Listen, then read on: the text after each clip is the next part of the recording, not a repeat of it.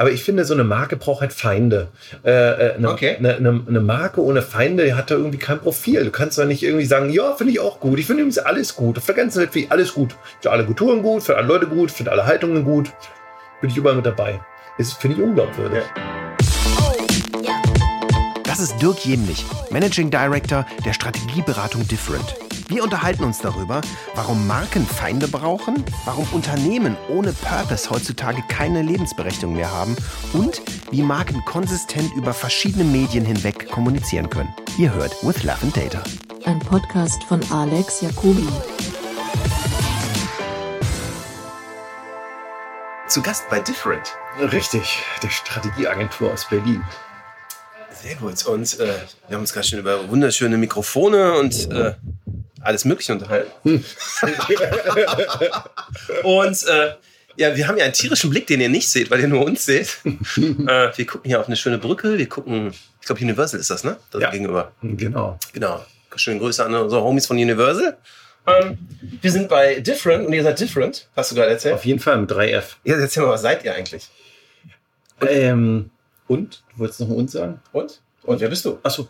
Ähm, also ich bin Dirk ähm, und bin äh, Geschäftsführer bei Different. Und Different ist eine Strategieagentur mit 3F, um sozusagen die Differenzierung äh, nochmal richtig herauszustellen, Ja. ja. dass wir eben anders sind. Und genauso schwierig ist es dann irgendwie auch uns zu beschreiben. Insofern gesehen verfällt man immer total leicht äh, dazu zu sagen, was wir eigentlich machen. Ja. Ähm, wir machen eigentlich so drei Sachen. Auf der einen Seite machen wir Purpose-Strategien. Ja. Das okay, heißt- das musst du erklären. Was ist eine Purpose-Strategie? Äh, Eine Purpose-Strategie, die hilft Unternehmen rauszufinden, warum, warum sie eigentlich da sind. Okay. Was ist eigentlich die Existenzberechtigung von so einem Laden? Oh, Jetzt frage ich mal total asozial. Hat ein Unternehmen, das das nicht weiß, eine Existenzberechtigung? Ähm, naja, es gibt ja die eine ganz klare Existenzberechtigung von so einem Großunternehmen, das ist irgendwie Shareholder Value zu maximieren, noch mehr Kohle zu verdienen. Das ist äh, total irrelevant für Kunden da draußen. Ja. Äh, das ist mh, kurzfristig motivierend für Mitarbeiter. Und deswegen fragen natürlich Mitarbeiter, Kunden, vielleicht auch Investoren, warum? Warum macht ihr das? Warum wollt ihr noch mehr wachsen? Warum wollt ihr Und wahrscheinlich das in Volumen- einer Welt, die sich gerade ändert. Richtig, genau. Ne, so, warum äh, wollt ihr die meisten Autos bauen? Weil in der Zeit von Mobility, wo eigentlich so Mobilitätsflotten unterwegs sind, muss man doch eigentlich eher bestrebt sein, mit möglichst wenig Autos viele Leute zu versorgen. Ist da nicht Volumendenke total gestrig? Okay. So, das sind so Fragen, mit denen man sich dann in so einem äh, Purpose-Projekt vielleicht auseinandersetzt. Einfach so mit Fragen, äh, warum gibt's uns eigentlich? Äh, warum sollte ich hier investieren? Warum sollte ich hier Ja. kaufen? Warum sollte ich hier arbeiten? Spannend. Spielen da auch so Fragen wie Sustainability eine Rolle? Ja. So Circular Economies und sowas? Ja, ja, genau, genau. Da geht es auch um so eine Themen. Äh, ne? So bei Nachhaltigkeit gibt es ja äh, ökologische Nachhaltigkeit, ökonomische Nachhaltigkeit und soziale Nachhaltigkeit. Und das ist so ein bisschen äh, so ein Dilemma. Du kannst ja nicht alles gleichzeitig optimieren. Und dann kommt es schnell zu dem Punkt, was ist denn dir wichtiger? Ich finde diesen, diesen Ansatz, das ist für mich das ein relativ neues Thema. Ich habe eine äh, ne, ne, ne bekannte Freundin, die war äh, Nachhaltigkeitschefin bei Philips. Mhm. Richtig geil. Die hat, sie hat früher so diese, diese Ambilight-Projekte Mhm. aufgekickt, wie man so neudeutsch sagt. Und so wir, wir, äh, Doro heißt sie und wir sitzen öfter zusammen und so, sie hat mich angesprochen, weil also wir sind ganz entfernt verwandt und da kennen wir uns äh, und treffen uns so alle zwei Wochen, um rauszukriegen, wie wir so unseren Digitalisierungswahnsinn, den wir machen, oder Automatisierungswahnsinn mit Circular Economies kombinieren können Mhm. und hatten so die Idee, oder ich hatte so diese ganz verrückte Idee, dass, also was du ja eigentlich tust, was ihr, glaube ich, in groß tut und wir in klein tun, ist von äh, verknappten Mitteln auf Abundance-Business-Modelle zu gehen, zum Beispiel. Oder das ist ja eine Sache. Und die Idee Genau. ist, wie wäre das denn, wenn du Rohstoffe so circular hast, dass sie abundant werden? Mhm. Ist das nicht der ultimative ökonomische Kick? Wahrscheinlich. Äh, Das wäre die Applikation der Digitalisierung auf das Business mit physischen Gütern. Genau, das, genau, das wäre das Digital Analog. Ja. Dann. Wäre das nicht geil? Ich weiß nicht, ich glaube, man würde immer mehr Ressourcen brauchen, immer mehr, so wie eben auch digital. Ne? Äh, Speicher kostet ja nichts und so weiter. Äh, wahrscheinlich bräuchten wir dann wieder so viele äh, Rohstoffe, dass das selbst dann in diesem zirkularen System nicht mehr darstellbar wäre. Aber wenn die Rohstoffe wahnsinnig wieder verwendet werden, ach so, Hm, ja. Das wird sich so schnell drehen, dass irgendwann das System anfängt zu fliegen. Wie so ein Propeller. Ja. Dann fliegt das System irgendwann hoch und wird zu heiß und explodiert. Und dann haben wir ein Problem. Mhm. Spannend. Jetzt, Genau. jetzt, jetzt sind wir ja im Prinzip bei With Love and Data. Ja. Was, was spielt denn bei, bei, bei solchen Prozessen, in denen ihr seid, Love? Und welche Rolle spielt Data? D, also erstmal gehören die ja irgendwie zusammen. Ne? Also Okay. äh, wenn, wenn, ich, äh, wenn ich mich verliebe, dann ist es ja häufig so, dass ich dann ja irgendwie empathisch bin für die Person gegenüber. Das heißt also, ich gucke, Mensch, was schmeckt in dieser Frau? Ja. Äh, was gefällt der? Wo könnte ich irgendwie hinfahren? Das sind ja alles Daten. Ja. Ja, und insofern gesehen äh, schließt sich ja erstmal, sage ich mal, Empathie und Empirie ja irgendwie gar nicht aus. Ja. Ne? Sondern äh, ein Freund ist ein guter Freund, wenn er natürlich äh, viel weiß. Ne? Also Schatz, wann ist mein Geburtstag? Äh, so. Ja. Das ist ja alles Daten. Also insofern gesehen, äh, glaube ich, spielt beides so eine ganz enge Rolle. Ähm, und für mich ist im Prinzip das, das Datenbusiness, sage ich mal, erstmal so ein bisschen das Rationale, häufig in den Projekten, Ja. ist, nun mal so. Und, äh, und Love ist dann eigentlich die Frage, wie wir es machen, Ja. wie wir kulturell rangehen. Und darüber entscheidet sich dann auch, ob es tatsächlich mal umgesetzt wird. Ne? Weil ganz viel von dem Datenkram geht ja noch gar nicht. Und insofern gesehen braucht man irgendeinen Verrückten, der irgendwie sagt, es geht zwar noch nicht, aber wir machen es trotzdem. Und das sagt er natürlich nur, wenn der irgendwie eine Passion hat. Der hat also irgendeine Love. Mhm. Genau, insofern gesehen gehört das halt Oh, ich finde das eine ganz geile Antwort, die ich tatsächlich so noch nie gehört habe. Und ja, es ist lustig. Und warum wird das so getrennt hier? Also vielleicht speziell hier in Deutschland. Ich glaube, weil wir Deutschen gerne in Schubladen denken, weil wir halt trennen. Ja. so, wir, wir, wir, wir brauchen eine Struktur, eine Ordnungsstruktur und Daten und Love sind auf jeden Fall nicht in der gleichen, Steck, äh, in der gleichen Schublade. Ja, ja. Ja, so, ich glaube, deswegen müssen wir das irgendwie so machen. Und Daten ist sowas Kühles, Abstraktes, Love ist sowas Warmes. Ja.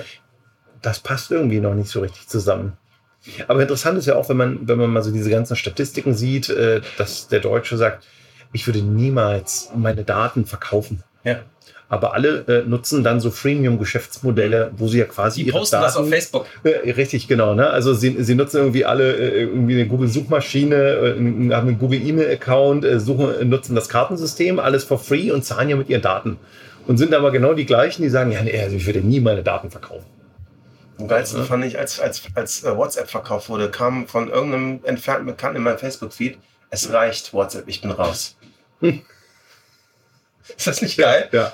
Das fand ich so, so unglaublich. Äh, ja, das war, war, ja, das erklärte vieles. Mhm, genau. Ich finde aber eigentlich an dem, an dem Datenthema eigentlich eins total spannend. Äh, man sieht es ja immer überall, so Daten ist das neue Gold Ja. und so, ne? oder Öl oder was auch immer. Dementsprechend ist es ja irgendwie wertvoll äh, und angeblich habe ich ja solche Daten über mich, so meine Personendaten, die sind ganz wertvoll und die werden halt gehandelt ähm, und zwar ohne mich. Und ich frage mich, äh, ich habe bei der Bank so einen Vermögensberater, Ja. der berät mich so bei meinen finanziellen Assets. Und ich frage mich immer, wer ist eigentlich mein Vermögensberater für, für meine Daten? Wer berät mich eigentlich und sagt, pass mal auf, Dirk, Ja. deine Daten sind wertvoll, daraus machen wir jetzt Kohle. Äh, gibt's niemand. Irgendwie handeln alle mit meinen Daten und irgendeiner wird reich, ich nicht. Ja. Und ich frage mich irgendwie, wann kommt der erste, die erste Vermögensberatung, die irgendwie sagt, wir sind im Prinzip dein Vermögensberater für deine Daten.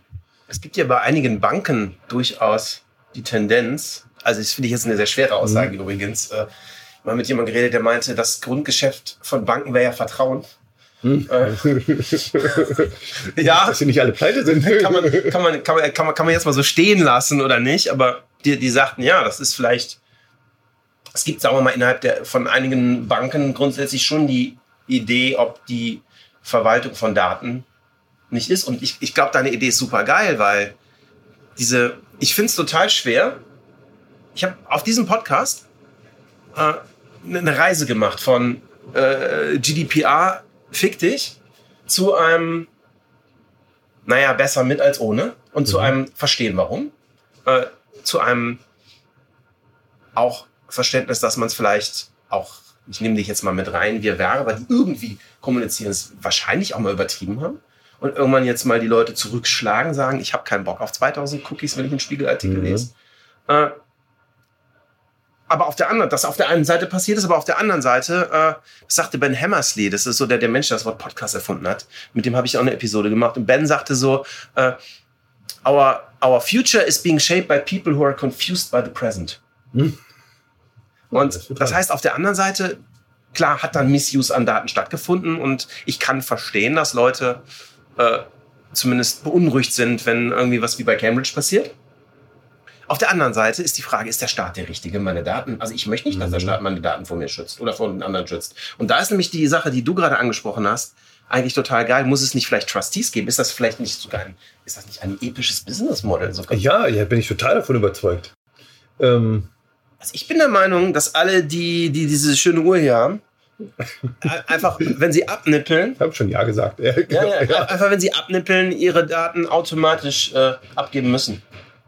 Ich meine, jetzt, ich habe letztens was gesehen, dass Apple schon angeblich mit 85% predikten können, äh, ob du immer irgendwelche Herzprobleme kriegst anhand dieser Daten. Ich meine, wie geil ist das denn, wenn du irgendwie fünf Jahre vorher Ja. eine Message kriegst, Alter, abspecken, Sport machen, nicht mehr rauchen? Apple Watch Träger müssen weniger in die Krankenkasse einzahlen dann wahrscheinlich. Ne? Ja. Aber die Krankenkasse besser Ja Bescheid gut, das ist jetzt wieder ein schweres, ein schweres Thema. aber, aber vielleicht, ich, ich glaube, man kann zumindest wirklich festhalten, dass äh, der Umgang mit Daten ein, ein, ein riesiger Bildungsauftrag ist, oder? Auf jeden Fall. Also ich glaube auch immer, das ist ja eher die Angst der Alten. Ja. Äh, ne, man, man, wir tun dann immer so, als wenn wir die nächste Generation beschützen müssen. Bisher in der Historie war es so, dass die nächste Generation immer ziemlich gut mit den neuen Sachen umgegangen ist, ja? die wir eigentlich beschützen wollten. Und ich glaube, am Ende ist es einfach so, wir haben halt selber keine Ahnung, wir sind es nicht gewohnt und Ja. sozusagen projizieren dann irgendwie unsere Ängste auf die nächste Generation. Ja. Aber ich glaube, die kommen damit ziemlich gut zurecht. ja. In, in, in, in wie, welcher Position spielt Kreativität eine Rolle bei dem, was ihr macht, auch so mit den Kundenprojekten? Also, weil ihr seid jetzt nicht eine klassische Kreativagentur, die irgendwie Nee. eine Kampagne baut. Nee, nee, genau, aber im Prinzip, wir sind eigentlich eine Kreativagentur für Strategien. Ähm, wir, haben, wir haben so ein, äh, so ein selbst auferlegtes Mantra, das heißt äh, Create and Prevent Strategic Surprise. Ja. Das heißt also, wir nehmen uns immer vor, für unsere Kunden äh, strategische Überraschungen zu erzeugen oder sie davor zu bewahren, überrascht zu werden. Ja. Und da spielt natürlich äh, Kreativität eine große Rolle, weil da geht es immer darum, wie kannst du was Absurdes machen, was dann sogar noch einen strategischen Vorteil überraschenderweise hervorbringt. Ja. Und da, äh, da, da musst du ja immer um die Ecke denken und deswegen spielt Kreativität eine ganz große Rolle. kann, kann deiner Meinung nach, sagen wir mal, irgendeine Form von, ich ver- versuche immer das AI-Wort zu vermeiden, aber Machine Learning, Deep Learning, von mir aus Artificial Intelligence kreativ werden für dich? Oder glaubst du, wir sind da noch weit von entfernt? Ich glaube, es hängt davon ab, wie man Kreativität definiert. Wie definierst du es? Ähm, das, also Kreativität äh, löst Probleme auf eine unerwartete Art und Weise. Und unerwartet ist natürlich eine, ist sehr subjektiv. Ja? Wenn du einen Kreativen fragen würdest, würde er sagen, äh, das war jetzt nicht überraschend, das war mir klar, dass er das so macht. Äh, ich glaube, äh, kreativ ist es dann, wenn es einen Kreativen überrascht. Okay. Weißt du? Weil im Prinzip es gibt tausend Bücher, wo Kreative sagen, wie sie kreativ wären. Äh, So, so mit Mustern, Denken, Analogien und so weiter und so fort. Das sind ja nichts weiter als eigentlich Algorithmen. Das heißt also, lies irgendwie drei von diesen Büchern, programmier das äh, in, in der AI und, und du hast im Prinzip einen Creative äh, AI Director oder sowas. Ne? Und das ist aber für mich ni- eigentlich nicht ernsthaft äh, Kreativität. Nee. Aber es macht den Job eines Kreativen. Ne? Oh, oh, das, das, ist eine, das ist aber eine sehr schöne Differenzierung.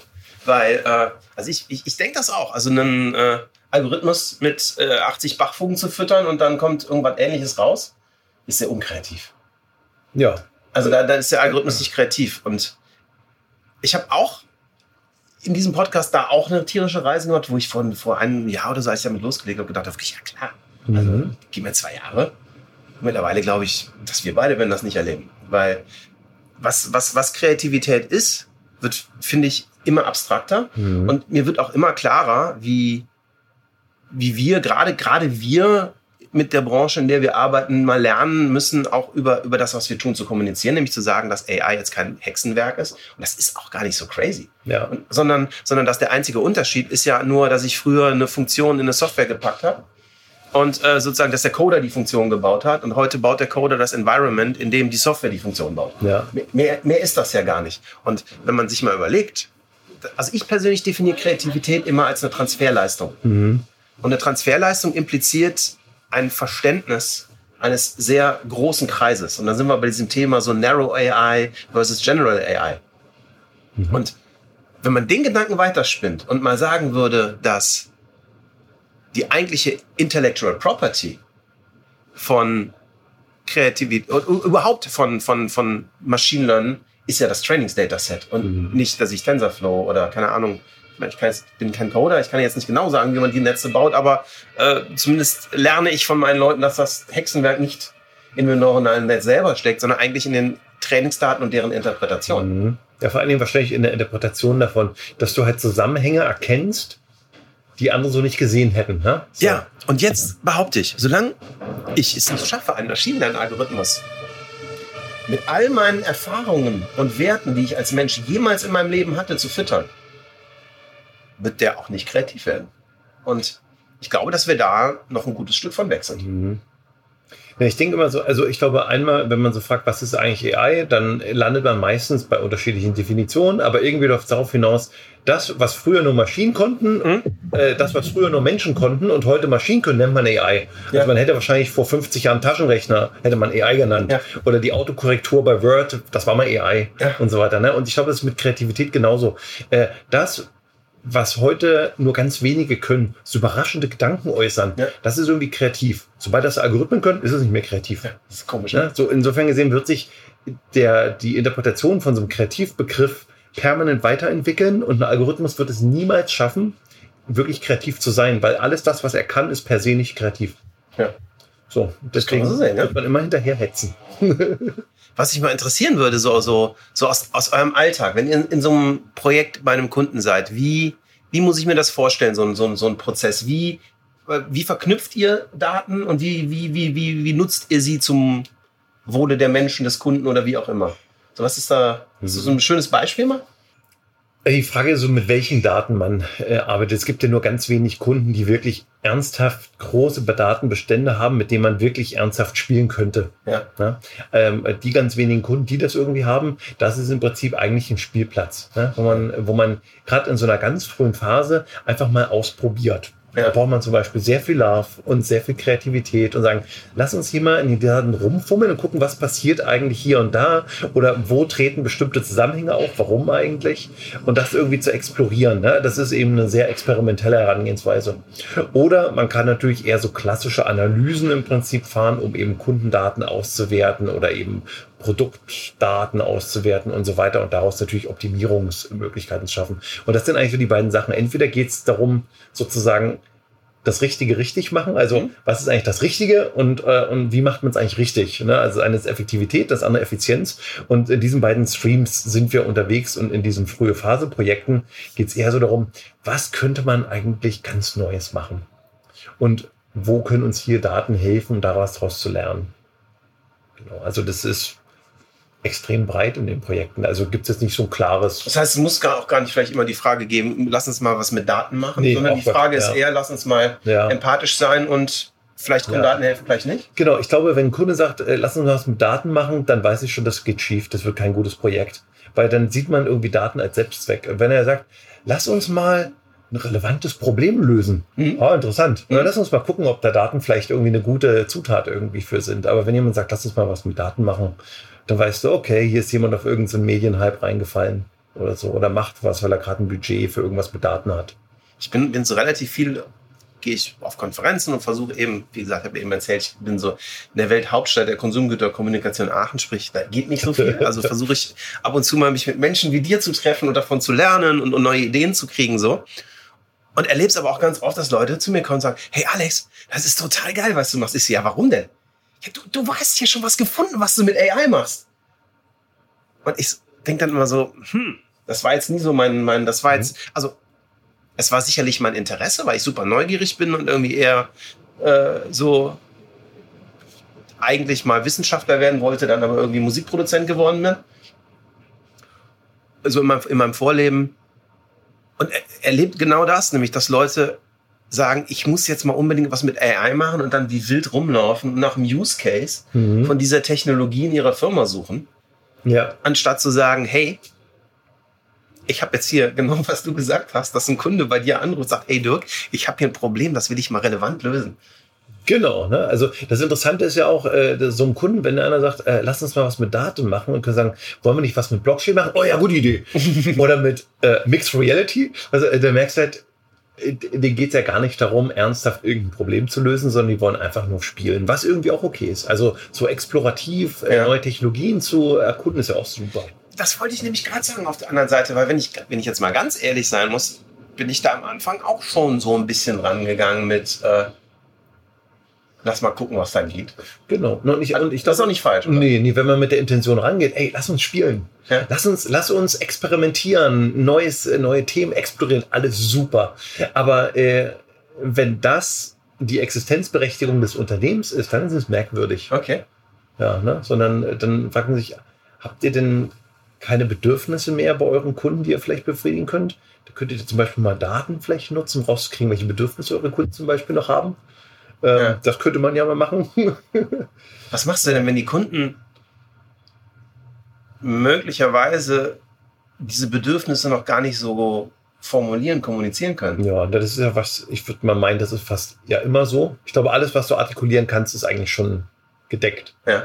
Ähm, da helfen natürlich irgendwie auch Daten, um so implizite Bedürfnisse irgendwie sichtbar zu machen. Ähm, da braucht man einfach dann so schlaue Ansätze, um, um solche Bedürfnisse eben sichtbar zu machen. Und da spielt natürlich auch wieder das Warum eine große Rolle. Äh, weil die Leute sind immer gut dabei und können halt sagen, was sie irgendwie tun und wie sie es gerne hätten und so weiter. Aber ja, eigentlich erst, wenn man das Warum dahinter verstanden hat, kriege ich eigentlich die echten Bedürfnisse raus. Ja. Ja. Weil, was ich zum Beispiel gemerkt habe, was für uns am Anfang ganz schwierig war, ist so, wir haben so ein Oldschool-Business und das funktioniert super. So klassische Produktion für Werbung, ne? Und so ein super Future-Ding, das funktioniert auch super. Aber was, was ich so das Schwierigste fand, war irgendwann mal so dieses, dieses Tal, was dann entsteht, irgendwie aufzufüllen mit, mit, mit relevanten Sachen, wo man sagt, es ist sehr einfach, zukunftsmäßig zu denken. Aber wenn es wenn es dann mal wirklich um das Butter bei die Fische geht und zu sagen, wie kann ich denn, oder ich weiß ja nicht, manchmal geht es ja vielleicht auch nicht, aber Mhm. äh, wie, wie komme ich denn an so einen Punkt, wo ich idealerweise eine Connection zu mein, zwischen meiner Vergangenheit und meiner Zukunft finde, Mhm. versus ein, ich muss jetzt einfach äh, mal hier drei Unternehmensabteile absprengen. Ist, das- ist das nicht so eine zentrale Fragestellung auch für eine Strategie? Ja, ja, auf jeden Fall. Ne? Also wir nennen das immer so das Death Valley of Innovation, Ja. ja. dass du sagst, großer Use Case und neue Technologie und große Chancen und alles. Und dann kommst du irgendwann zur Realität, Ja. äh, versuchst was zu launchen, dann merkst du erstmal, geht ja technisch nur im Labor, aber noch nicht echt. Ja. Äh, dann geht's irgendwann echt, aber die Infrastruktur ist noch nicht da. Hm, auch schwierig. Und so, und dann sickert das irgendwie so ein bisschen ab und äh, verstaubt dann irgendwo in der Belanglosigkeit. Und dann fünf bis zehn Jahre später ist es plötzlich da. Ja. Und dann sagen die meisten Menschen, scheiße, wir haben verpennt. ähm, äh, weil sie natürlich viel zu schnell solche Projekte einstellen. Deswegen ist unser Job eigentlich liegt darin, also A, zu sagen, okay, hier ist gerade irgendein neuer Medienhype. Lass uns mal gucken, was davon hat Substanz und was davon ist Hype. Ja. Dass man erstmal auch so ein bisschen die Anspruchshaltung so ein bisschen irgendwie eingenordet bekommt. Und äh, dann gucken wir im Prinzip, was kommt langfristig, was kommt mittelfristig, was sind vielleicht auch schon so erste Quick-Wins. Wo kannst du das an einem heutigen Projekt schon andocken, Mhm. um, um, um einfach den Kunden ein bisschen bei Laune zu halten. Ne? Braucht ein langes Durchhaltevermögen. Und dann muss man im Prinzip genau sagen, was wird jetzt passieren. Und sagen, der Markt wird jetzt als nächstes einbrechen. Das ist total in Ordnung. Diese Zeit nutzt du, um zu entwickeln, um dann in drei Jahren an dem Punkt zu sein, das dann irgendwie auch wirklich in die Masse irgendwie zu bringen. Und, so. und bei den meisten Unternehmen ist das eben so, die, die kriegen so einen Medienhype irgendwie mit, denken sich, oh, da müssen wir was machen, und dann wird irgendwie investiert, dann gibt es keinen kurzfristigen Erfolg und dann zieht man im Prinzip das Budget wieder raus und dann ist das Thema tot und in fünf Jahren ist das Thema dann voll in der Masse da und dann hat man es verpennt. Und das ist, äh, das kann man einfach so über die letzten 40 Jahre, also dieser Trend, der kommt halt immer wieder. Ne? Du kannst es Weißt du, so die Kodak oder. Nokia-Stories. Genau. Und sagen, da war was, man ist eingestiegen, es hat nicht gleich gefruchtet, man war enttäuscht, man hat die Kohle rausgezogen, äh, es dümpelt da irgendwie weiter und irgendwann war die Zeit reif. Aber es jetzt muss man ja sagen, geht. äh, in Hindsight ist das natürlich immer sehr easy zu sagen, wir haben das gemacht. Auf der anderen Seite gibt es ja auch Leute, die entwickeln vielleicht zehn Sachen und man muss dann auch irgendwann sagen, ganz ehrlich, Leute, unsere Kohle ist begrenzt. Wir können uns jetzt, wenn wir irgendwie ni- nicht pleite gehen wollen, können wir drei Sachen davon entwickeln, aber nicht zehn. wie, ist, ist eine spannende Frage, wie pick ich denn dann diese drei Sachen? Mhm. Ähm, also auf der einen Seite macht es natürlich Sinn, dann die 10 zu nehmen und dann muss man äh, so eine Art Desirability, Viability und äh, Feasibility Check machen. Dann guckt man irgendwie eben rein, äh, wo steckt der größte Kundennutzen dahinter. Alles klar, dann fallen schon mal ein paar vielleicht irgendwie raus. Äh, was ist tatsächlich irgendwie feasible? Und deswegen sollte man dann so ein Portfolio auch einteilen in kurzfristig, mittelfristig, langfristig machbar. Und dann guckt man im Prinzip, wo gibt es auch noch ein Geschäftsmodell irgendwie dazu. Und nach diesem Check hat man wahrscheinlich von den zehn wahrscheinlich schon sieben irgendwie eliminiert, dass man sagt hat, war eine gute Idee, aber lass uns mal die drei nehmen. Hier hängen die Früchte irgendwie tiefer. Ne? Oder im Prinzip du schaust, äh, wo steckt ein größerer Wettbewerbsvorteil drin, weil du das leichter und schneller machen kannst als der Wettbewerb. Also da gibt es so ganz unterschiedliche Priorisierungsmöglichkeiten. Ja. Was für eine Rolle spielen so, so ganz neue Kommunikationsplattformen, zum Beispiel wie Alexa und Voice für euch? Ist das was, was interessant ist? Ja, ja, ja, ist total interessant. Ähm, also wir machen so ganz viele Projekte zu diesem Thema, wie sieht entweder die Marketingabteilung der Zukunft aus mhm. oder äh, wie sieht das Corporate Frontend der Zukunft aus? Und mit Corporate Frontend meinen wir eigentlich alle Interaktionspunkte zwischen, zwischen User und Marke. Mhm. Und äh, ja, da kommt jetzt im Prinzip Voice irgendwie mit rein. Mhm. Und dann fragt man sich, das geht dann bei so Sachen los wie eine Website oder FAQs äh, wie gehe ich damit um in Zeiten von einem Voice-Interface? Voice wird eher ein Dialog sein als ein langer Monolog. Ja, und jetzt habe ich irgendwie so lange Texte auf einer Website über ein Produkt.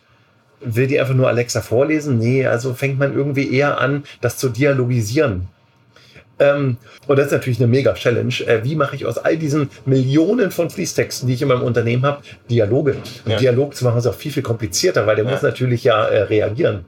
Ähm, das ist einmal natürlich so ein Thema, an dem wir irgendwie arbeiten. Und ein zweites, fast so ein bisschen mit unser Herzensthema, ähm, ist so dieser Punkt, wir machen so viel Markenarbeit.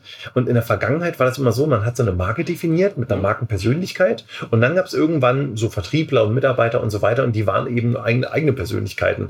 Und wenn man Glück hatte, dann war dieser Mitarbeiter ungefähr so, wie man sich das auch mit der Marke vorgestellt hatte und manchmal ist er irgendwie anders.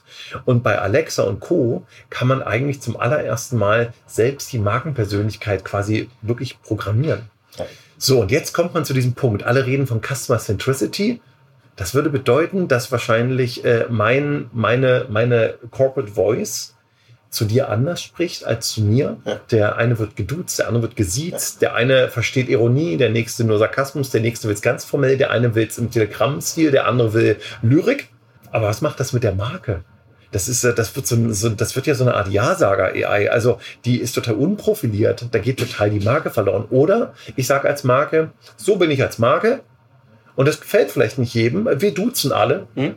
Dabei verlieren wir vielleicht ein paar Kunden, aber ist eben so. Aber, aber diese Unprofiliertheit, ist das nicht vielleicht nur ein sehr oldschool-Blick? Weil wenn das Profil einer Marke vielleicht eine gewisse Emotion oder ein gewisses Gefühl, eine Empathie ist, dass ich genau bei jedem dieses Gefühl erzeuge und mein Markenkern dieses Gefühl ist und ich einfach bei jedem etwas anderes tun muss, um meinen Markenkern zu erreichen, dann ist es doch eine extrem konsistente mhm. Geschichte.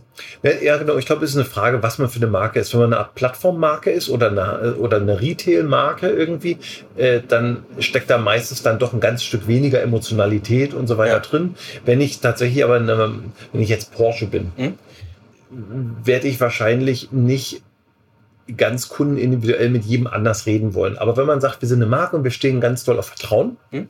dann entsteht natürlich Vertrauen auch aus äh, Authentizität. Mhm. Und wenn ich dann als Marke zu jedem anders spreche und das ist so total losgelöst, gibt kein richtig gemeinsames Muster, dann wird wahrscheinlich da nicht so richtig äh, aber, Vertrauen entstehen. Aber ein anderes Beispiel. Ich habe dir eben so im Vorgespräch so ein bisschen erzählt, was, mhm. dass, dass wir so, so im Prinzip uns sehr damit beschäftigen, wie reagieren Menschen emotional auf Musik und Stimmen. Mhm. Und auch Porsche wir haben oft die Diskussion ja schon gehabt, weil ich habe mal ursprünglich gedacht, boah, episch geil, wir bauen total crazy DCO für programmatisches Audio und sprechen jeden persönlich an, wo ich dann eben auch viel Gegenwind bekomme, wo Leute sagen, pass mal auf, das brauchen wir alles gar nicht. Also wir möchten, wenn du eine Rolex kaufst, äh, wendet sich die Kommunikation ja tatsächlich auch an die Nichtkäufer, die einfach checken sollen, dass derjenige, der die Rolex hat, einfach der geilste Macker ist. Mhm. So. Das heißt, ähm, so eine irre Personalisierung ist nicht immer nötig, aber was total nötig ist, ist die, ist die Dosierung. Und was was wir zum Beispiel so, äh, was unsere Grundidee war, weshalb wir unsere Prediction-Modelle gebaut haben, ist, dass wir gemerkt haben, es ist total schwer, über sowas zu reden, über Musik zu reden. Die Leute sagen Coldplay und meinen, ich will, dass ich mich toll fühle. Mhm. Ich kotze bei Coldplay, ich weiß nicht, wie es dir geht. Ähm, und dann, dann lernt man auf einmal, dass man in Italien so eine völlig andere Dosis braucht, Mhm. um, sagen wir mal, um das ideale Porsche-Gefühl herzustellen, als zum Beispiel in Schweden. Mhm. Und an, an so einer Stelle kannst du auch für eine so super klar geshapte Marke wie Porsche, glaube ich, e extrem gut digital sympathisch werden. Absolut. Also ich meine, das ist ja im Prinzip so, dass meine Marke mehrere Sprachen spricht. Mhm. Spricht irgendwie äh, Deutsch, Russisch, Englisch und so weiter. Das ist ja im Prinzip auch eine Adaption meiner Kultur. Und ich glaube, das ist noch in Ordnung, weil es total authentisch und praktisch nachvollziehbar ist. Aber ähm, ich muss immer so an Schulhof denken. Weißt Mhm. du? Wenn da früher einer auf dem Schulhof war, der rumgelaufen ist und sagt, ey, ich höre Hip-Hop. Mhm. Weil ihr Hip-Hop hört. Und dann ist er in die Mettler-Ecke gegangen und sagt, ah, Metal finde ich auch geil. Das war doch so ein Typ, der war doch keine Ja, Marke. der ist scheiße. Ich rede ja, Genau. nicht, ich, ich rede ja nicht davon, dass Porsche, das wäre aber das Äquivalent, dass Porsche in Schweden sagt, wir sind Volvo. Genau, aber das wäre ja Customer Centricity. Nee, Ich, äh, nee, ich finde find ich nicht. Muss ich jetzt mal widersprechen. Ich finde, Customer Centricity wäre zu verstehen, dass kulturell bedingt Schweden introvertierter, understatement-mäßiger Mhm. unterwegs ist als Italien. Mhm. Und dass ich für, ge- gehen wir mal davon aus, dass es bei einem Menschen ein empfundenes Level von Porsche-Feeling gibt. Oder sagen wir mal von, von Power oder so. Mhm. Dann muss ich verschieden viel Power in Schweden reingießen als in Italien, um am Ende das, das identische Porsche-Gefühl zu erzeugen. Mhm. Ist aber immer das Porsche-Gefühl. Mhm. Ist nicht das Volvo-Gefühl in Schweden. Ja, aber jetzt ist ja zum Beispiel interessant, wenn man jetzt mal nach China irgendwie geht, äh, da ist das Porsche-Gefühl ja ganz anders geprägt. So nicht über 911er, sondern mehr über diese SUVs. Ja? Dann sitzen da auch viele Frauen dann irgendwie drin. Da ist das gelernte Porsche-Gefühl so ein ganz anderes als das Ja, hier das bei uns in Deutschland. Und da muss man sagen, das ist irgendwie unauthentisch. Und da frage ich mich natürlich, muss nicht eine starke Marke eigentlich sagen, ich verstehe, dass es in eurem Land anders ist, aber sorry, dann ist euer Land halt jetzt nicht so richtig unser Zielmarkt. Kann sich natürlich kaum eine Firma leisten, wäre aber interessant. Ja, interessant. Aber wäre es nicht auch ein bisschen äh, engstirnig? Und nicht was schon dickköpfig und vielleicht auch äh, unrespektvoll? Hm, Na, ich finde, äh, Also ist die eigene, ist die Identität von Porsche so crazy schützenswert, dass man sie nicht biegt, äh, so dass die Menschen in China Spaß dran haben? Ja, also man kann es ja auch andersrum drehen und sagen, irgendwie, äh, man, man, man macht das irgendwie in China, weil äh, das zu der Marke Porsche gut passt und sagt aber in Deutschland, Deutschland bedienen wir irgendwie nicht mehr. passt nicht zu uns. Ne? Ähm, aber ich finde, so eine Marke braucht halt Feinde. Äh, äh, eine, Okay. eine, eine, eine Marke ohne Feinde hat da irgendwie kein Profil. Du kannst doch nicht irgendwie sagen, ja, finde ich auch gut. Ich finde übrigens alles gut. Auf der ganzen Welt finde ich alles gut. Für alle Kulturen gut, für alle Leute gut, für alle Haltungen gut. Bin ich überall mit dabei. Das finde ich unglaubwürdig. Ja, und das finde ich ja eben gerade in diesem Datenzeitalter, ist es so, du kannst halt heute echt gut analysieren, wie du dich in welchem Markt, vor welchen Kunden verhalten musst. Du könntest theoretisch gesehen vor jedem Kunden dich genauso darstellen, dass er dich gut findet. Mhm. Und ich weiß nicht, ob das eine gute Empfehlung ist, zu sagen, liebe Marke, verhalte dich jedem Kunden gegenüber so, dass er dich gut findet. Weil das wird dazu führen, dass ich mich dir gegenüber anders verhalte als dem gegenüber, wenn die beiden sich mal unterhalten, wenn die merken, es ist total unauthentisch. Hm. Zu mir hat er gesagt, der hört gerne Hip-Hop, zu mir hat er gesagt, der hört gerne Metal. Komisch. Ja. Und dann ist das heutzutage auch alles so transparent. Das ploppt natürlich noch viel mehr irgendwie raus. Ja. Naja, aber äh, ich meine, wir sind ja auch in so einer frühen Phase, wo jetzt viele Marken überhaupt erstmal genau auf diese Reise gehen und sie fragen, wir haben ganz viele neue Möglichkeiten. Muss man die alle ausschöpfen? Ich sag mal andersrum, muss man überhaupt noch eine Marke sein?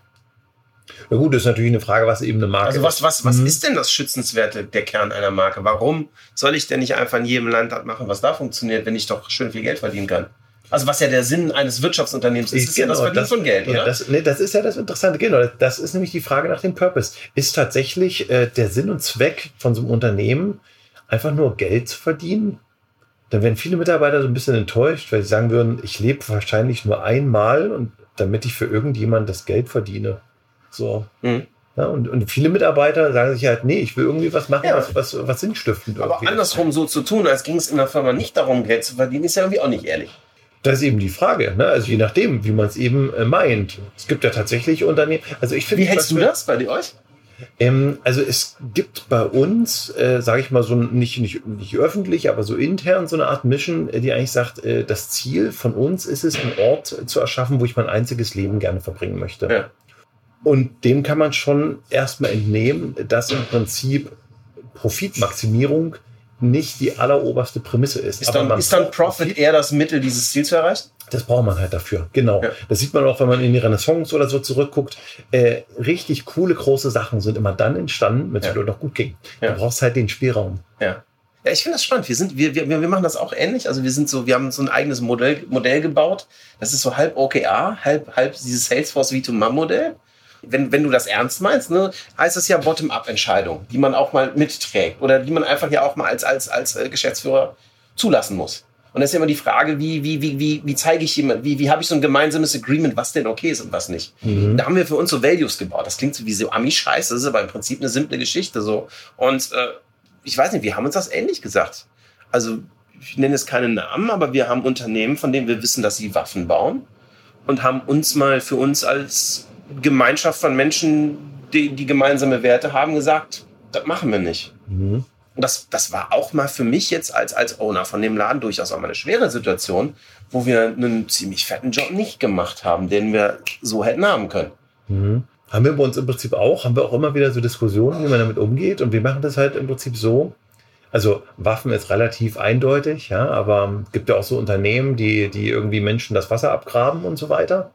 Äh, wie geht man irgendwie damit um? Und wir haben dann bei uns so einfach, einfach mal drüber gesprochen.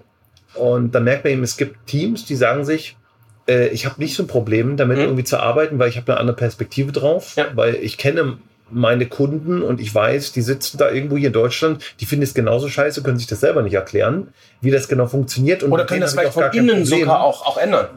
G- Genau, richtig, genau. Und da gibt es andere Teams, die sagen sich, ja, aber genau diesen Unternehmen muss doch eigentlich geholfen werden. Mhm. Na, so, und dann gibt es Teams, die, die wollen das halt irgendwie gar nicht und wir, wir lassen uns einfach die Teams entscheiden. Also wir sagen halt, wenn du das Projekt machen willst, dann machst du, wenn du es nicht machen willst, lehn's ab. Äh, aber ist natürlich trotzdem klar, dann überleg dir aber, wo sonst die Geld Das herkommt. machen wir ähnlich. Also es- gibt so meine Ansage, also es ist, ist im Prinzip mein Laden, also da steht mein Name drauf und mein Name steht nicht auf Waffen drauf. So Ende. Gibt es da keine Diskussion. Äh, alles andere ist auch so. Also du hast diesen äh, größeren Hersteller von Wasser gerade angesprochen. Den, das ist tatsächlich sogar Teil von unseren Bewerbungsgesprächen, immer zu checken, wie, wie, reagieren Bewerber drauf. Und wir handeln das ganz simpel. Also wenn er zuhört, ne, so einfach geht das. Äh, nee, wir handeln das, muss jeder selber wissen. Äh, es muss nur für jemanden okay sein, wenn jemand anders das macht. Oder wir haben zum Beispiel äh, meine Kollegin Regina, die unser Sales-Team leitet, ist absolut überzeugte Veganerin. Wenn da irgendwie eine Fleischwurst-Werbung reinkommt, äh, dann sagt die in ihrem Sales-Team, Leute, ich mach die nicht, aber hier, Tobi oder wer auch immer, macht du die. Mir das, also dann, wer von euch will die machen, die kann stattfinden, aber ich möchte sie nicht machen. Das finde ich in Ordnung. Ja, das ist total. Genau, genau. Also man muss ja dann diese Toleranz untereinander haben und das macht es eigentlich aus. Ja, Aber wenn wir nochmal zur Marke kommen und Mhm. nochmal zu Alexa kommen, da hatte ich nämlich so einen Punkt. Da, ich habe mir da auch extrem viel Gedanken gemacht, weil ich habe dir erzählt, dass wir im Prinzip unser, mehr oder minder, wir kommen da, daher, dass wir mit Stimmengeld verdienen. Mhm. Und uns sehr viel Gedanken gemacht haben, wie kann man in Zukunft mit Stimmengeld verdienen. Und es gibt so einen Aspekt, den ich ganz, ganz spannend finde, weil die, die User Experience auf Alexa, die ist ja episch. Also ich habe letztens meinem Sohn, der, der, äh, der ist neun und der, der sagt immer, Papa, ich will mal ein Geschäft haben später. Äh, und dem habe ich gezeigt, wie man da Müsli bestellen kann. Habe ich einfach gesagt, Alexa, äh, ich brauche neues Müsli. Sagt Alexa, äh, bestehend auf ihrem, äh, keine Ahnung, äh, Bestellverhalten, essen Sie Seitenbacher Cups 19 XY, möchten Sie drei Packungen für 12,95 in Ihrem Warenkorb haben? Ja. Guckt mein Sohn mich an und sagt, aber Papa, dann braucht doch kein Mensch mehr Geschäfte. Und dann habe ich mir überlegt, klar, das ist die eine Sache, aber die andere Sache ist diese epische Experience, wo du als Brand immer mehr auf die Marke von Amazon einzahlst. Jede positive Brand Experience mit deiner Marke wird mit dieser Alexa-Stimme Mhm. äh, kombiniert. Und das hat zum Beispiel für uns da, dazu geführt, dass wir gesagt haben, äh, wir glauben daran zum Beispiel, dass eine Marke auch konsistent auf verschiedenen Voice-Assistenten seine eigene Stimme haben Richtig. muss. Und dass man anfangen muss, auch mal zu überlegen, ob man, ob das immer nur Text-to-Speech sein muss oder ob nicht Markenkommunikation über Voice-Assistenten durchaus auch Platz für Menschen hat. Und wir haben zum Beispiel jetzt für uns das gelöst. Wir haben ein Tool gebaut, wo du im Prinzip einfach deinen Rechner aufmachst was reinlaberst und es kommt das Flash-Briefing raus. Also wo du sozusagen ein, äh, oh, es ist jetzt völlig egal, ob du ein Podcaster oder eine Brand bist, aber wo du die Möglichkeit hast, sozusagen auf diesen Geräten eine positive Nutzererfahrung mit deiner Stimme und nicht mit der Alexa-Stimme zu machen. Also das würde ich jetzt total unterschreiben für eigentlich so gut wie alle unsere Kunden. Die können sich nicht vorstellen, dass langfristig die Corporate Voice Alexa ist. Ja, aber sie arbeiten darauf hin. Ähm, na, also aktuell haben sie noch keine bessere Alternative. Ne? Ja. Aber das ist natürlich nochmal die Frage, wann sich das irgendwie wie konsolidiert. Also, dass natürlich dann vielleicht äh, Alexa die Intelligenz ist, aber sozusagen wirklich die eigentliche Tonalität und, und Voice davon natürlich nochmal anders klingt. Ist ja auch eine Frage der Persönlichkeit. Ne? Also, hat jetzt Alexa, ist, ist Alexa sarkastisch, äh, ironisch? Kann Alexa gute Witze Kann erzählen? ich dir in ein paar Wochen erzählen. Wir machen gerade, äh, wa- was für uns so ein, also was mich persönlich total interessiert, ist digitale Empathie. Oder so. Also wenn ich jetzt auf dem Bullshit-Bingo-Kongress wäre, würde ich sagen, ich mache Artificial Emotional Intelligence. Äh, auf Deutsch würde ich einfach sagen, ich versuche mein Gegenüber jeden Einzelnen zu respektieren und zu verstehen und da helfen mir Daten bei. Ja? Und um, um, um das zu verstehen, haben wir eine Marktforschung aufgezogen, eine Audio First. Eh, Haben halt einfach nur einen Trainingsdatengenerator. Hat dann irgendwie so gut funktioniert, dass irgendwie Kunden meinen, ey, kann ich das auch verwenden? Ist ja voll geil. Und wir, wir, wir nehmen das mittlerweile, um einfach zu verstehen, wie, wie, wie, wie, wie Menschen Stimmen empfinden, wo man dann einfach sagen kann, ich kann dadurch, dass ich sozusagen Menschen befrage, wie empfindest du eine Stimme, sagen, okay, wir, du kannst ein Profil davon bilden, wie der Mensch, wie dieser, wie dieser Sender empfunden wird. Ja? Und wir machen das mittlerweile so, wir haben so Emotionsmodelle und wir machen auch diese klassischen Big Five Modelle, die Cambridge Analytica gemacht haben, aber nicht auf Menschen, nicht auf die User, sondern auf die Stimmen. Ja? Also wie User Stimmen empfinden. Und wir machen gerade eine Research, äh, der läuft gerade durch über äh, die, die psychologische Wahrnehmung von Voice-Assistenten. Das heißt, wir lassen äh, gerade durch unsere Marfo alle möglichen äh, äh, Voice-Assistenten laufen und vergleichen das mit echten Menschen, um einfach mal zu zeigen, an der Stelle macht Sinn und an der Stelle macht es keinen Sinn. Weil meine Motivation, das ja mal zu machen, war ja, dass ich von Singularity kam und dachte, ach du Scheiße, Sprechagentur braucht gar kein Mensch, kein Mensch mehr. Und wir sind auch heute schon so weit, dass wir Kunden haben, die sagen, ach du, da mache ich mit Amazon eine Amazon-Stimme. Wo, wo man sagen muss, ganz ehrlich, wenn du ein Brandschutz-E-Learning machst, habe ich jetzt wenig Argumente, dir einen guten Sprecher zu verkaufen. Ja, ja. Wenn es aber vielleicht darum geht, dass du einen weltweiten Merger betreust und wo es um die Vermittlung von kulturellen Werten und geht und, und, und emotional gefühltem, dann kann ich dir sehr guten Gewissens von Amazon Polly abraten. Ja, also ich denke auch immer einfach wieder so in privaten Beziehungen. Ja. Weißt du? Und ähm, also wenn ich einen, äh, einen Liebesbrief verlesen lasse von Alexa, dann ist das irgendwie ärmlich. Äh, hatte keine Zukunft. äh, deswegen, ich, ich stelle mir das immer so auf so einer ganz privaten Ebene irgendwie vor. Was brauche ich da eigentlich? Und wenn ich das da brauche, dann hat das auch großes Potenzial. Ja. Und alle Sachen, die bisher heute auf dem Markt sind, also die spielen jetzt bei mir noch bei Liebesbriefen nicht so die große Rolle. Wie würde denn ein, ein, ein, ein authentisch Hm. empfundener Liebesbrief Ne, im Prinzip, ich finde, ein super Beispiel ist ja Her, der Film. Ja, ne? ist geil, oder? Ja, dieser gesamte Film, der lebt ja im Prinzip nur von der Voice. Ja. Ähm, ne, also hier, also da, da sieht man die Power of Voice äh, von Scarlett Johansson. Ähm, hat diesen gesamten Film im Prinzip komplett geprägt. Ja. Da, also da sieht man natürlich die Stärke der, der Stimme. Ja. Aber was ich auch spannend finde, ist die Empathie, die da vermeintlich algorithmisch Mhm. entwickelt wird. Ich glaube nicht, dass wir da so weit von weg sind, dass das ginge. Na, der, ähm, wie heißt der Typ, der den Film gemacht Spike hat? Jones? Ja, Spike Jones? genau. Der meinte halt, der hat sich bei dem gesamten Film äh, niemals über AI äh, äh, Gedanken gemacht, sondern hat sich einfach immer vorgestellt, äh, das wäre ein Liebespaar von zwei Menschen. Und äh, deswegen ist der Film so gut geworden, äh, weil der einfach genügend wenig über AI weiß, Ja. äh, als dass dann ein blöder Film rausgekommen wäre. Hat einfach so getan, als wenn das halt zwei Menschen in eine Liebesbeziehung führen. Deswegen wurde der auch so empathisch. Ich finde den, so, ich find den so toll, weil es auch mal eine sehr positive Vision ist, Ja. wie, wie Mensch-Maschine ja, Interaktion oder auch Kooperation aussehen kann. Äh, sicherlich auch mit dem Ende, mit, mit spannenden Fragen. Also, weißt du, die Frage am Ende oder das, was am Ende rauskommt, das ist schon auch so der Kern dessen getroffen, was eben digital passieren kann. Ähm, auf der anderen Seite gehen mir Serien wie Black Mirror Ja. fucking believable auf den Senkel. Und mal wirklich zu kommunizieren, was bedeutet das und was bedeutet das nicht und was bedeutet auch der Gesellschaft zu kommunizieren, weil Mhm. Kunst ist eines der geilsten Medien, um Neues in die Herzen zu bringen. Ja. Warum ist das immer nur ein Terminator? Warum ist das immer nur ein... Und die sind hier toll, die Black Mirror-Filme. Warum ist das immer nur so ein dystopischer Scheiß? Warum, äh, warum hat hier bei, wie heißt der Film, äh, mit der äh, Ex Machina, Mhm. warum hat die Tante keinen Ausschalter? Der Typ hat doch einen an der Waffe, dass die keinen Ausschalter hat. Tja, hat wahrscheinlich vergessen einzubauen. Ja, konnte sich damals so nicht vorstellen, dass man mal einen Ausschalter will. Oh, da sind wir beim Thema exponentielles Vorstellen, wo die, wo, glaube ich, wieder alle schalten. Vielleicht, vielleicht ist das, vielleicht ist es das. Kennst du diesen, diesen, diese Geschichte, wie viel, äh, wie viel Schritte zum Mond? Nee. Das ist so eine, eine schöne Analogie, um, um zu zeigen, wie schwer exponentielles Denken ist. So, so, du machst einen Schritt einen Meter, der nächste zwei Meter. Ja. Wie viele Schritte brauchst du bis zum Mond? Ah, okay. Jetzt nicht rechnen. Nee, nee, nee, genau. Da müsste ich hier mal jemanden fragen. Wir haben so Rate du die mal. das. Ich brauche ungefähr 20.000 Schritte. 20. 20. Es sind 20. Ich, ich kann nicht beruhigen. Ich habe auch episch daneben gelegen. Ich habe auch so ein paar Tausend gesagt. Es sind Wahnsinn. 20 Schritte. Hörst du das an, ne? Das ist total interessant. Und das ist, glaube ich, das größte Bildungsproblem, was wir vor uns haben. Mhm. Zu erkennen, hey, äh, du hast überhaupt keinen Plan, wie schnell das geht.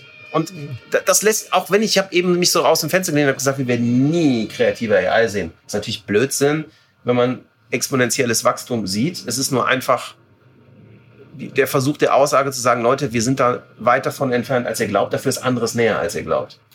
Das stimmt. Das stimmt. Also wir wirklich ziemlich schwach. Aber wahrscheinlich exponentielle Vorstellungskraft haben Männer nur beim Autofahren und beim Penis. Ja, da ich kein Auto fahre, fällt das schon mal raus. Äh, zum Glück sind wir in einem, in einem reinen Audiomedium. Ich habe ja diese riesenlangen Mikrofone mitgebracht. ja, nee, aber das stimmt schon. Ähm, das ist interessant, ne? Da- Da sind wir wirklich grottenschlecht. Und ich- finde es auch immer so wichtig, um mich selber einzunorden, wo man, ich meine, wir reisen durch die Welt. Du hast gerade einen mega Exit gemacht oder einen großen Exit gemacht ne, mit, mit, mit eurem Laden. Das ist, sag mal so, läuft alles. Und trotzdem muss man, passiert es mir oft, dass man sich so schnell selber erwischt, dass man wieder in diese Falle tappt, die man manchmal auf der Bühne predigt. Mhm, klar. Wa- Was mich mal noch total interessieren würde, so, was ist denn so eure Story, deine Story von, wie, wie du angefangen hast, wie ihr angefangen habt, vielleicht auch bis jetzt, wo ihr Teil von, von Syzygy seid, ne? Finde ich ganz spannend. Es gibt halt unsere Story und meine Story. Äh, unsere Story, also ich will beide hören. kannst du später noch schneiden, oder? Könnte ich. Ja, gut, weil die ist so lang. Ähm, ich habe mal ganz früh mal im Trendbüro in Hamburg gearbeitet Ja. ähm, und äh, war dann irgendwie ein paar Jahre in China, weil da ging natürlich viel irgendwie ab und bin dann irgendwann zurückgekommen, weil ich gedacht habe, ich habe jetzt mal keine Lust mehr auf Agentur. Ich würde gerne mal auf dieser anderen Seite arbeiten und fragen, was machen die mit diesen ganzen Trendreports? Ja? Weil da passiert ja nie irgendwas. Achso, du hast diese Reports gebaut im Prinzip. richtig, genau. So, und dann, äh, dann bin ich sozusagen mein eigener Kunde geworden, bin auf die andere Seite gewechselt, habe die Schublade aufgemacht und lang hatte meine Reports der letzten Jahre. dachte ich, super. Und, ähm, und habe dann im Prinzip auf Kundenseite angefangen, äh, Trends in Innovationen eigentlich zu übersetzen. Dann ist mir irgendwie aufgefallen, also ich war dann bei Volkswagen ein paar Jahre äh, und habe da das ganze Thema so Trendforschung und Transfer gemacht. Und da habe ich gemerkt, Wer zum Geier beschäftigt sich hier eigentlich mit den zukünftigen Problemen von Mobilität? Weil da geht es ja nicht darum, äh, ob die Autos schneller fahren, sondern geht es irgendwie um Stau, äh, ne? so, äh, dass wir keine Parkplätze haben und so weiter und so fort. Und hab dann gemerkt, ja, gibt zwar 10.000 Ingenieure, die alle tolle Autos entwickeln, aber wer beschäftigt sich mit den neuen Geschäftsmodellen? Da gab es niemand. Und dann hatte ich so die Idee, ich mache die erste F&E, also Forschung und Entwicklung für Marketing und Sales auf. So. Und das wollte ich intern machen, hat dann nicht geklappt. Da habe ich gedacht, ach gut, mache ich mich jetzt selbstständig. Und, äh, und da habe ich dann irgendwie Different kennengelernt. Und dann haben wir gemeinsam mit Different im Prinzip die erste marketing Ah, Different gab's schon. Different gab's schon, genau. Ich bin erst vor acht Jahren oder so dann dazugekommen. Different ist schon seit 20 Jahren ja unterwegs. Und, ähm, und dann haben wir zusammen die Different Labs irgendwie gemacht und das war im Prinzip so eine Marketing F&E. Und, äh, und das lief dann irgendwie super, weil natürlich äh, der Need nach Innovation abseits von Produktinnovation natürlich immer größer wurde, vor allen Dingen dann so digitale Innovation. Und das ist dann ziemlich schnell so durch die Decke gegangen. Und das prägt uns heute eigentlich, das hat eigentlich die gesamte Geschichte oder die gesamte, das gesamte Portfolio quasi jetzt so mit verändert. Deswegen machen wir im Prinzip heute so Marken- und Purpose-Projekte, ähm, äh, dann so digitale Innovationsprojekte. Und das dritte Ding ist so dieses ganze Thema Enablement und Learning-Strategien. Ne? Also ganz vorne überlegst du ja, was wollen wir überhaupt? Beim zweiten bei Innovation, was brauchen wir für Services, äh, damit wir auch unser Versprechen einlösen können? Und wie enablen wir jetzt hier diesen ganzen Laden mit den Leuten, also auf Kundenseite, äh, dass wir das auch nachhaltig irgendwie machen können? Und das ist so ein bisschen so die Geschichte, an der wir im Prinzip dran sind, dass wir genau diese drei Sachen eigentlich auf die Straße bringen. Genau mal so dieser Dreiklang aus, was ist eigentlich mein Versprechen gegenüber Mhm. Kunde? Wie machen wir das? Und wie, wen müssen wir befähigen? Wie müssen wir unsere Organisationen bauen? Ja, vor allem der dritte Punkt ist der, der, glaube ich, bestialisch unterschätzt wird. Äh, Total, der ist auch total schwierig, schwierig. Ja? ähm, und, äh, und das Tolle ist natürlich, äh, dass wir es mit Different auch geschafft haben. Wir waren ja ganz früher mal eine Kommunikations- und Markenstrategieagentur. Kam also mehr eben auch aus diesem ganzen Marketing-Sumpf. Ähm, und heute ist es so, wir machen noch ein Drittel Marketing, Hm. also wir arbeiten ein Drittel für Marketingabteilungen, ein Drittel für Innovations- und F&E-Abteilungen und ein Drittel für ähm, HR-Abteilungen. Und das ist schon ziemlich krass ähm, äh, für uns, eine ganz krasse Entwicklung. Und, äh, und da sind wir natürlich auch total stolz drauf, dass wir so ein bisschen rausgekommen sind aus, aus dieser ganzen Marketing-Kommunikationswelt äh, und jetzt noch viel mehr dieses Big Picture im Prinzip haben und dieser Dreiklang aus irgendwie Marketing, weil das natürlich viel mit Kundeninteraktion zu tun hat, Innovation und Befähigung von Mitarbeitern ist eigentlich für uns so der Holy Grail. Also Mhm. mega Spaß, äh, da in diesem Dreiklang Projekte zu machen. Genau, und dann ähm, kamen wir irgendwann an den Punkt, dass wir dachten, naja, wir sind jetzt so 100 Leute, was machen wir in den nächsten 20 Jahren? Und ähm, das ganze Data-Thema war für uns natürlich ein, äh, ein wichtiges. Ähm, das ganze Exponential Growth Technology-Thema war ein großes, wichtiges. Content war für uns ein äh, wichtiges Thema. Und, äh, und ansonsten sind wir noch viel so auch im Bereich Prototyping mit unterwegs, weil so unsere Strategien im Allgemeinen immer in Prototypen übersetzt werden. Also nicht unbedingt Produktprototypen, Mhm. sondern alles Mögliche. Und da hatten wir gesagt, das, ganze Data-Thema, Technology-Thema, das, krieg, das kriegen wir mit unseren 100 Leuten gar nicht jetzt so aufgebaut, sondern irgendwie brauchen wir da strategische Partner. Mhm.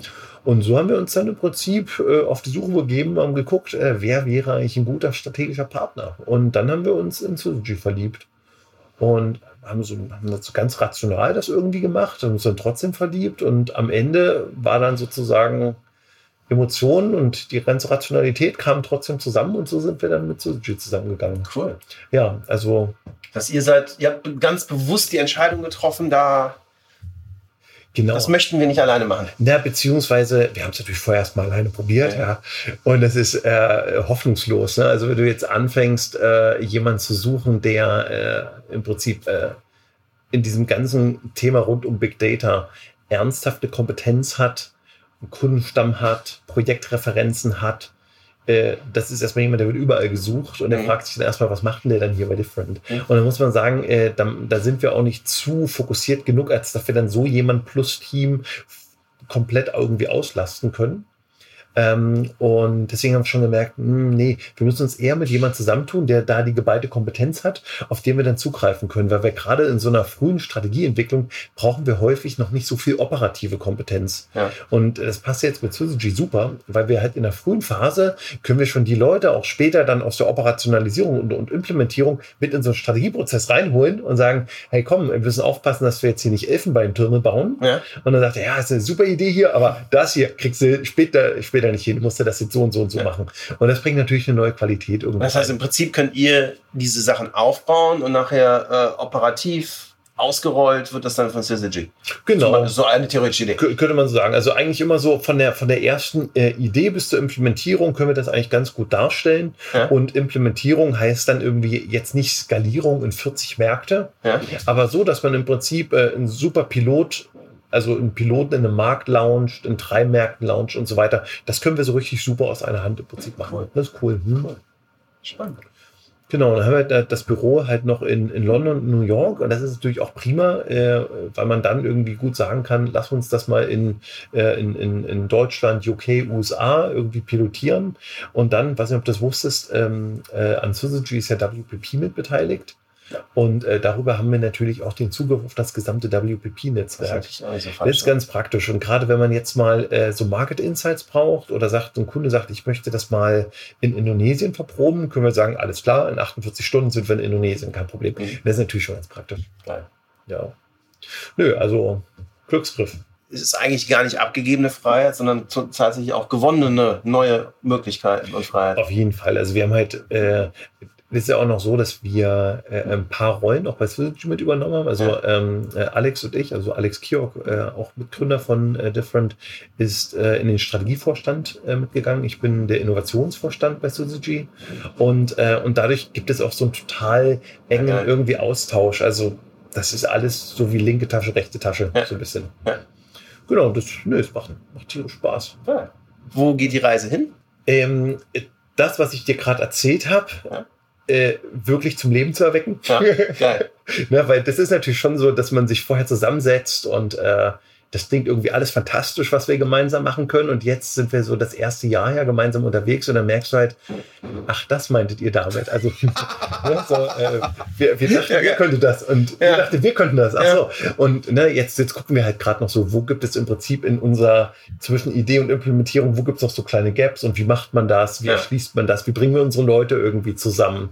Äh, wir haben halt irgendwie dann alle Syzygy-Agenturen haben eigentlich auch ziemlich geile Kunden. Mhm. Wenn wir es einfach nur schaffen würden, uns diese Kunden etwas näher gegenseitig zu bringen, hätten wir wahrscheinlich äh, zehn Jahre keinen keinen Neukundenbedarf. Und äh, diese Ja. gesamten Potenziale jetzt zu heben, das ist jetzt gerade eben so ein Schwerpunkt. Ja.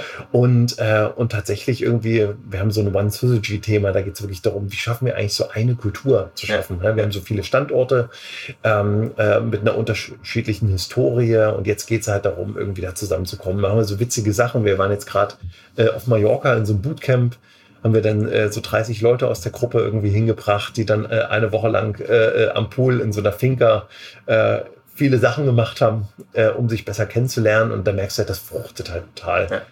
Genau, das hat jetzt ein bisschen weniger mit Data zu tun, aber ganz Das viel ist Love. total wichtig. Das ist super wichtig. Auf jeden Fall. Nö, das sind so die Sachen, die uns gerade so umtreiben. Cool. Ja, Mensch, ich wünsche dir ga- ganz viel Glück damit. Danke. Ein, danke. ein sehr schönes Gespräch, super spannend, viele neue Gedanken bekommen. Und äh, ja, Super. Ich, ich, ich bin auch total überrascht, was ihr alles macht. ja, danke Ja, das äh, hatte ich, hatte ich gar nicht auf dem Schirm. Spannend. Ja, cool. Dann äh, bis bald. Das war With Love and Data mit Dirk Jemlich. Wenn euch die Episode gut gefallen hat, geht zu iTunes, bewertet uns mit 5 Sternen, hinterlasst einen Kommentar und teilt sie mit euren Freunden. Wir freuen uns von euch zu hören. Vielen Dank, bis zum nächsten Mal.